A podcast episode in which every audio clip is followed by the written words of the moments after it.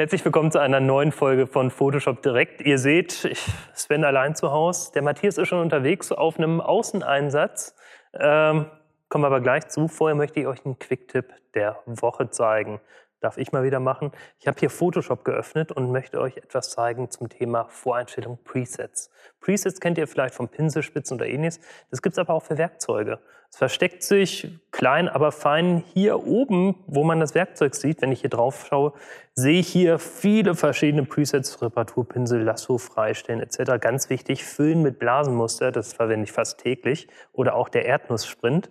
Ähm, einfach mal hier unten auf nur aktuelles Werkzeug klicken, dann sehe ich zu dem Werkzeug, was ich gerade ausgewählt habe, durchweg die Presets. Und das funktioniert auch übergreifend, wenn ich jetzt auf den Brush gehe zum Beispiel, dann sehe ich hier, jetzt habe ich gerade freigestellt, das darf er auch schnell machen, dann sehe ich hier zum Brush verschiedene Sachen. Das kann ich wunderbar nutzen, um zum Beispiel zur Freistellung verschiedene Sachen anzulegen. Das machen wir auch ruhig mal. Ich gehe hier nochmal zurück auf Freistellung, gehe hier auf die Presets und kann sagen, ich möchte jetzt hier immer 20 mal 30 freistellen und würde einfach sagen, Vorgabe speichern, die nenne ich 20 mal 30. Könnte vorher noch sagen, das ist hier äh, das Werkzeug Crop 20 x 30, dann habe ich es auch in der Gesamtansicht. Das funktioniert übrigens auch wunderbar mit Texteinstellungen. Da könnte ich auch sagen, ich möchte bestimmte äh, Character Sets links, rechts äh, bündig, zentriert das Ganze definieren, kann die hier genauso aufrufen über die Voreinstellung. Probiert es ruhig mal aus. Wenn ihr die Voreinstellung transferieren wollt, befindet sich seit CS6 hier unter Vorgaben der Vorgabenmanager. Und hier findet ihr auch die Vorgaben zu den Pinseln, Farbfeldern, Verläufen und hier unten auch die Werkzeuge. Und die könnt ihr hier auch komplett speichern, auf neuen Rechnern wieder laden und wunderbar verwalten. Für den Quicktip war es das. Wir schalten jetzt mal ungefähr 30, 40 Kilometer weiter nach Düsseldorf ins Studio von Kloppes und Friends, wo der Matthias schon mit dem Robin wartet. So, wir sind jetzt on location bei Robin Preston hier in einem Studio. Hi Robin, herzlich willkommen. Matthias. Beziehungsweise eigentlich schön, dass ich hier sein kann. Und ähm, ich würde sagen, wir machen einfach mal die übliche Vorstellungsrunde. Das heißt, ich schätze mal, viele von den Zuschauern kennen dich zwar ähm, in Verbindung mit Photoshop, aber ich glaube, die wenigsten wissen eigentlich, was du gelernt hast oder was du eigentlich für einen Werdegang hast. Erzähl einfach mal ein bisschen was dazu. Ja, ich erstmal mag man an meine Stimme, dass ich aus England komme und ich komme aus London mhm. und äh, ich bin studierter Illustrator mhm. Als Anfang. Okay. Und bin aber sehr schnell äh, in die Fotografie gegangen, weil mhm. in meinen Semesterferien habe ich immer in Profilabors gearbeitet mhm. und bin dann in die Fotografie gegangen mhm. äh, und bin erst Fotograf, mhm. aber einem Fotograf, das immer seinem sogenannten Post-Production gemacht hat, mhm. auch analog. Mhm. Und äh, Deshalb, ähm, das Problem ist, äh, seit acht Jahren war ich einer, die erste mit Uli Steig oder Doc mhm, Baumann. Mhm. Bei Adobe Lives und alles ähm, hatten wir den Photoshop gezeigt und deshalb denken viele Leute, ich komme nur aus dem Photoshop- oder Bildbearbeiterbereich. Mhm. In meinem kommerziellen Leben, äh, weil ich zu 80 Prozent Autofotograf bin, benutze ich jeden Tag Photoshop sehr viel, bis zu 18, 12 Stunden. Mhm. Aber in meinem Privatleben versuche ich meine Fotografie mit sehr wenig Photoshop. Mhm. Das heißt, Bildveredelung, wie man früher mhm. in den Dunkelkammern gearbeitet hat. Und das ist das, was viele Leute, glaube ich, nicht assoziieren mit mhm. Photoshop, dass das aus dem Analogbereich kommt. Das heißt, für mich war sofort Photoshop überhaupt kein Problem, mhm. weil alles, was im Photoshop steht, stand in Dunkelkammer. Das haben wir beiden, mhm. wir haben darüber gesprochen, wir kamen mhm. aus einem ähnlichen Hintergrund. Ähm, das haben wir bearbeitet und die, die Terminologie mhm. haben wir benutzt, als wir analog gearbeitet ja. haben. Denn äh, du sagtest, du fandest es interessant, wenn ich meine erste Digitalretusche gemacht habe. Und die war nicht, äh, nicht in den 2000er Jahren? Nein, ähm, ich frage das, wenn ich einen Vortrag halte, mhm. frage ich die Leute, wen meinst du, dass ich angefangen habe? als sah ich auch kein Composing, das ich gemacht habe. Und ja, da kamen immer die Antworten 95, mhm. 98, 2000. Und wenn ich sage, an den frage ich, welchem Land habe ich das gemacht? Mhm. LA, äh, wahnsinnige irgendwo. Äh, und dann sage ich, ja, ich habe das in 79 gemacht in Kiel in Deutschland. Robin, wir sind ja jetzt hier in dem großen Studio und da hinten steht ein Auto. Magst du uns ein bisschen was dazu erzählen? Denn das Thema ist ja auch Car and Automotive. Ja, ich äh, so ein bisschen zu Studio zum Anfang. Ich habe mhm. euch hier eingeladen, mhm. ähm, weil das ist, wo wir am meisten arbeiten, weil äh, wir haben zwar ein Studio hier in Düsseldorf, unser eigenes Studio ist 800 Quadratmeter, mhm. aber wir können nur einen kleinen Auto da aufnehmen, so Audi A1 zum Beispiel, mhm. weil heutzutage die Autos haben so viel Kurven, mhm. dass wir in so ein riesen Studio kommen muss und mit so einem Segel, der Segel hat so ungefähr 30 Quadratmeter. Mhm. Dann lass uns mal rübergehen und ein paar Sachen anschauen. Ja. Ja, da haben wir ein, ein sehr schönes Bild. Ja. Magst du uns ein bisschen was dazu erzählen, wie das, wie das entstanden ist? Ja, das ist entstanden, ähm, weil ähm, habe ich in meinem Blog Ding gepostet, äh, auch ein fahrendes Auto in drei Sekunden. Habe aber noch natürlich dazu geschrieben, 30 Sekunden für die Aufnahme und eine Woche für den Kunde und seinem Kunde das zu Ende im Photoshop. Weil mhm. wir haben nicht nur eine Kreative in einer Agentur, wir haben mhm. auch ein End mhm. äh, Kunde, mhm. der ist Product Manager mhm. und will natürlich, dann fängt er an zu uns zu sagen, ja, ich sehe mein Licht hier nicht so gut, mhm. äh, das ist eine neue Art von Licht, das will ich besser sehen mhm. und dann gehen wir in Photoshop und die, mit Korrekturen kann das eine Woche dauern, bis das fertig ist. Das heißt, so das Basisbild ist fotografiert und ist genau. fertig und du konzentrierst dich dann mit deinem Kunden eben auf diese ganzen Feinheiten, wie eben zum Beispiel die Lichterpartien, die du genau. rausarbeitest und andere Sachen, ähm, die der Kunde eben haben will, im Vergleich, wo man vielleicht ein anderer Ansatz wäre, alles irgendwie einzeln zu fotografieren und dann zusammen zu composen, genau. mit Effekten zu versehen, einfach um ein, einfach ein Basis-Setup zu haben. Und genau. du machst es einfach einen Shot, Und ähm, wo wir zum Weißabgleich kommen, weil das ist immer ein großes Thema, mhm. äh, dass ich hier höre mhm. unter Leute, das gerade an die Fotografie kommen. Mhm. Ja, wie ist das mit Weißabgleich? Mhm. Ich mache meistens keine Weißabgleich, weil da kann man auch schöne Sachen wie hier äh, das ist natürlich ein ganz anderes Licht, deshalb mhm. ist das Grünlicht. In den Gebäuden war diesen Orangenlicht mhm. und hier ist eine blaue Stunde. Mhm. Deshalb, das macht das Bild. Sonst könnte ich hingehen, natürlich nachher das in Photoshop machen. Genau, ja. Aber Zeit ist Geld. Und ja. deshalb, wenn wir das so kriegen können, zum Beispiel das Rot, was man hier sieht, ja. das würden die, man kann auch zu weit gehen im Photoshop. Ja. Das würde wahrscheinlich jeder ausmachen. Ich mhm. fand das ein sehr schöner so Gegensatz zu diesen äh, Orange hier. Mhm. Und das war ein äh, Sandbag, das wir unser Dolly besch mit beschwert haben. Das ist ein Zufallsprodukt, aber wir fanden das ganz schön, schön. dass das Rex in dem Bild war. Spannend. Ja, lass uns mal weiter gucken. Ich glaube, du hast ja. noch eine andere spannende Sache. Ah, das war mit einem Flugzeug oder für eine Luftlinie. Muss man gucken, dass wir hier Air Berlin. Mhm. So, das ist ein Job äh, zum Beispiel. Du bist, äh, glaube ich. Nur ganz kurz, Robin. Ja weil ich dich gerade gesehen habe. Äh, wir sind ja an dem Cintiq von Wacom ah, ja. und du wischst mit dem Finger. Du hast jetzt hier nicht irgendwie eine Tastatur als Trick. Ich meine, wir haben auch einen Cintiq, aber ja. äh, was hast du hier für ein ja, Gerät? Das ist Pen and Touch. Okay. Man kann mit einem Pen oder äh, Wacom, das ist ein Stift. Okay. Ich nenne das immer noch Pen. Aha. Und ähm, man kann mit einem Pen oder man kann mit Touch arbeiten. Das ist ganz neu jetzt, oder wie? Ja, ja, das okay. ist neu. Das ist diesen HD24, das auch, man kann den auch kalibrieren. Aha.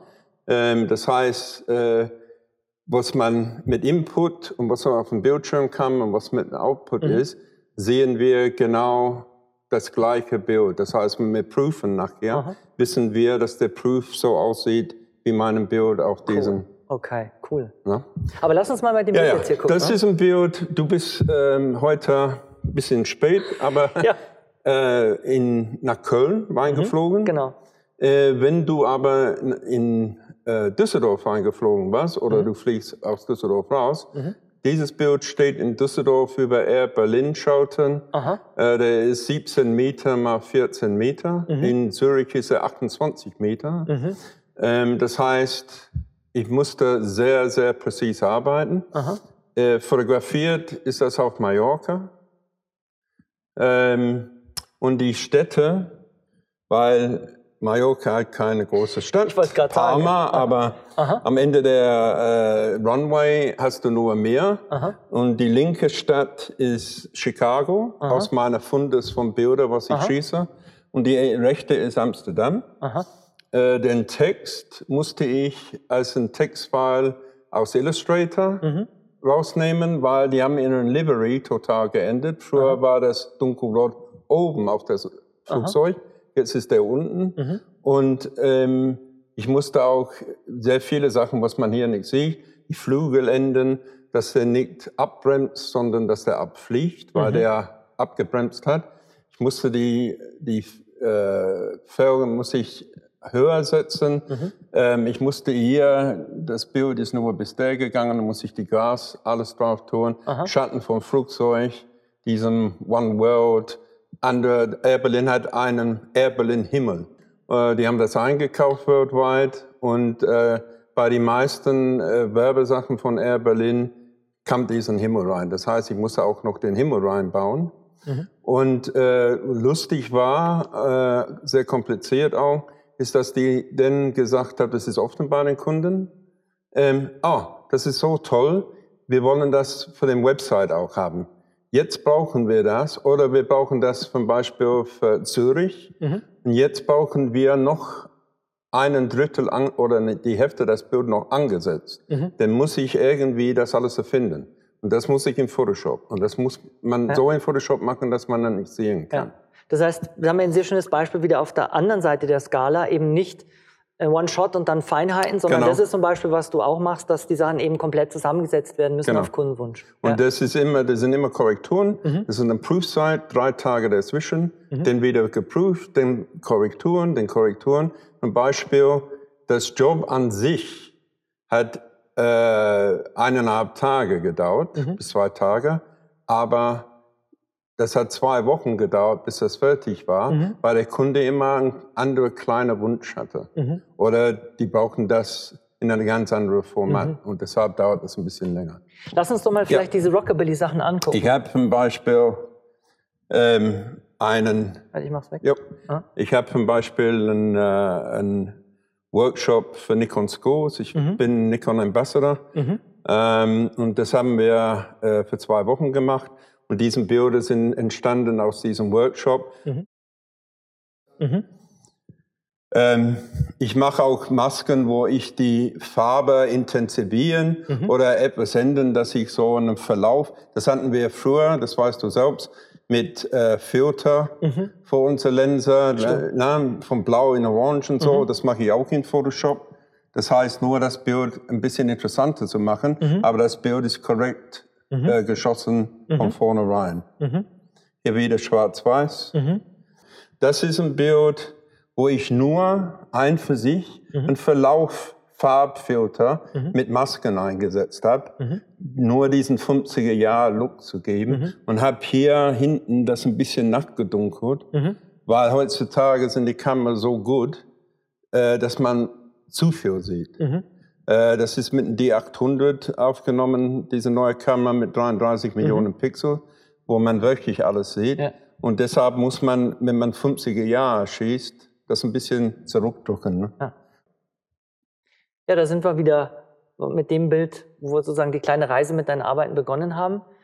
Robin, herzlichen Dank für deine Zeit und dass du uns ein bisschen Einblick gegeben hast in das, was du machst und auch ein bisschen erzählt hast, wo du herkommst und wie dein Werdegang war. Bitteschön, das ist für mich, ähm, vielleicht verstehen manche Leute mich jetzt, wo man sieht von meinem Hintergrund, weil ich oft äh, Sachen sage, das ein bisschen provokativ sind. Aber ich glaube, kann man eher verstehen, wenn man sieht, was ich so für eine, glaube ich, ist wichtig in Deutsch, eine Werdegang habe, ähm, dass ich manchmal zu manchen Themen selbst äh, meinen Eindruck gebe. Ja, Robin, nochmals danke und ich mache mich zurück auf die Socken ins Studio.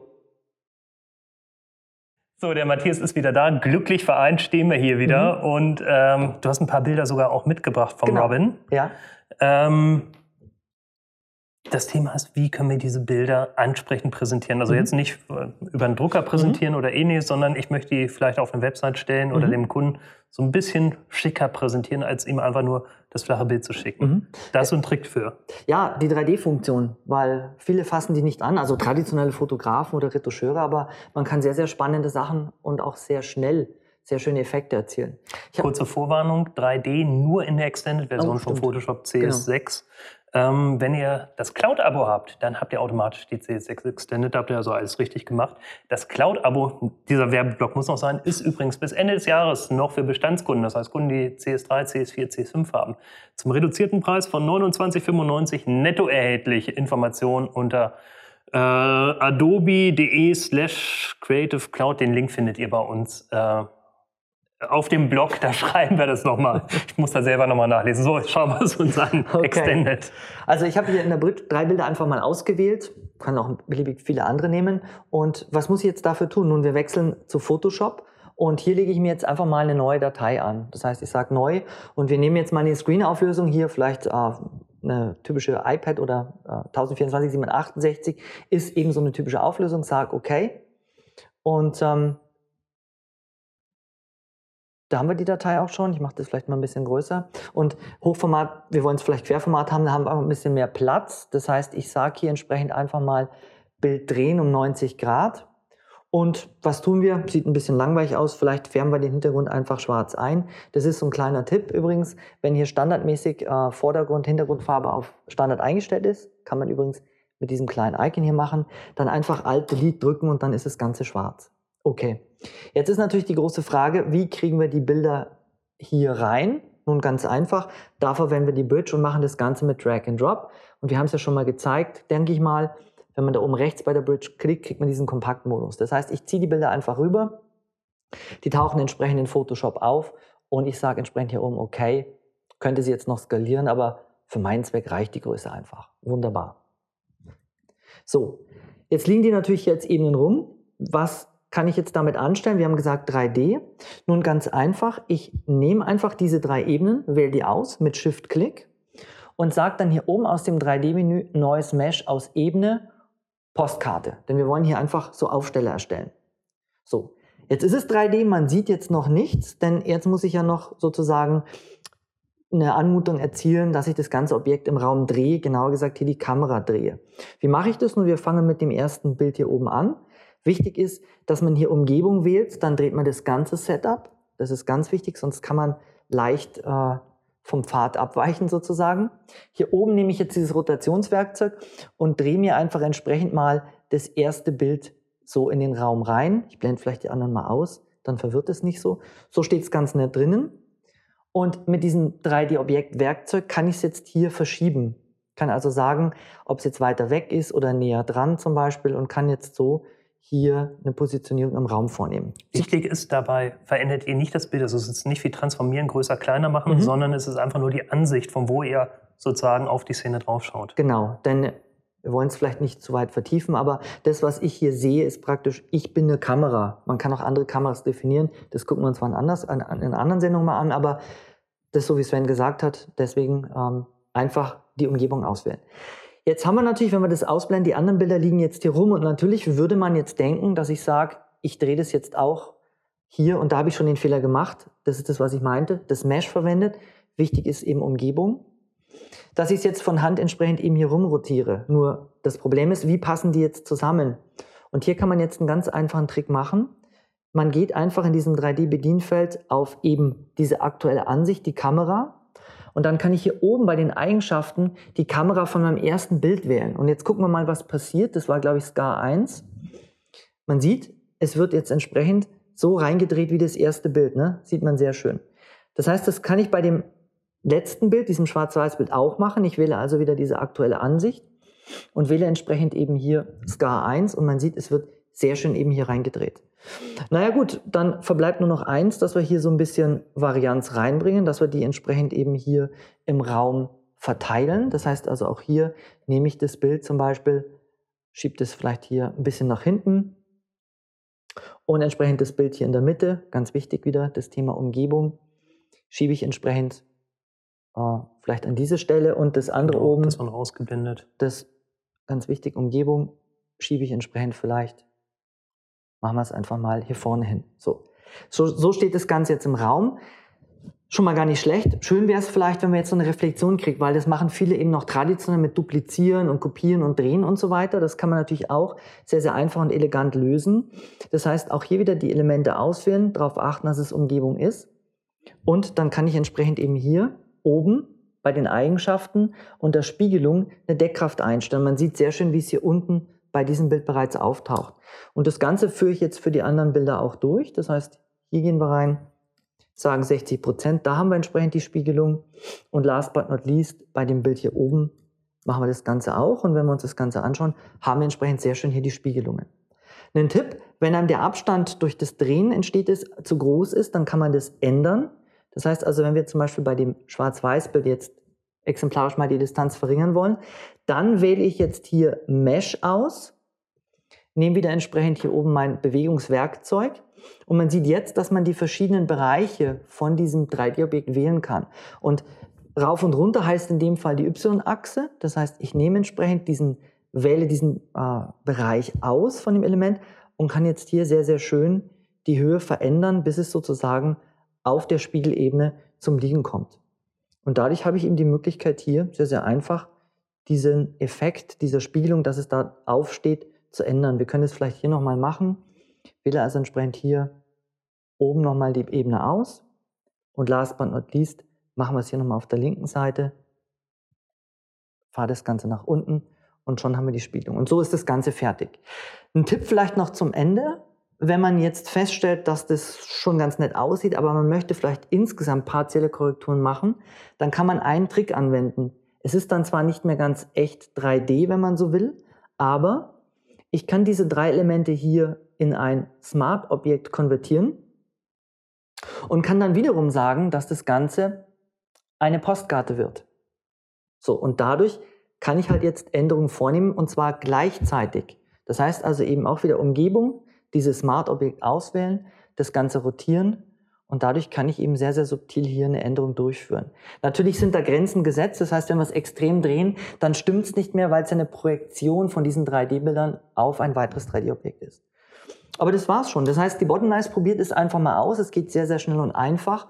Gerade im Vergleich zu einem traditionellen Weg, wo man Ebenen dupliziert, um eine Spiegelung anzusetzen. Wenn ihr Photoshop CS6 Extended noch nicht habt, könnt ihr auch die 30-Tage-Version von der Adobe Website herunterladen. Ich werde das auf jeden Fall auch mal selber ausprobieren. Man kann auch noch ein bisschen weitergehen. Du hast hier schon, schon noch was aufgerufen. Nämlich man kann die ganzen Sachen auch animieren. Wie das funktioniert und das sieht nachher so aus, spielen wir es doch einfach mal ab. Mhm. Das sagen wir euch in einer der folgenden Sendungen von Photoshop direkt. Schaltet gerne wieder ein. Wir sind am Ende der Sendung. Ähm, mit Robin war es heute, glaube ich, ziemlich mhm. klasse. Schickt uns bitte euer Feedback an photoshopdirekt.adobe.com oder schreibt einen Kommentar auf unserem Blog. Und wir freuen uns drauf, euch das nächste Mal wieder dabei zu haben. Bis dann. Tschüss.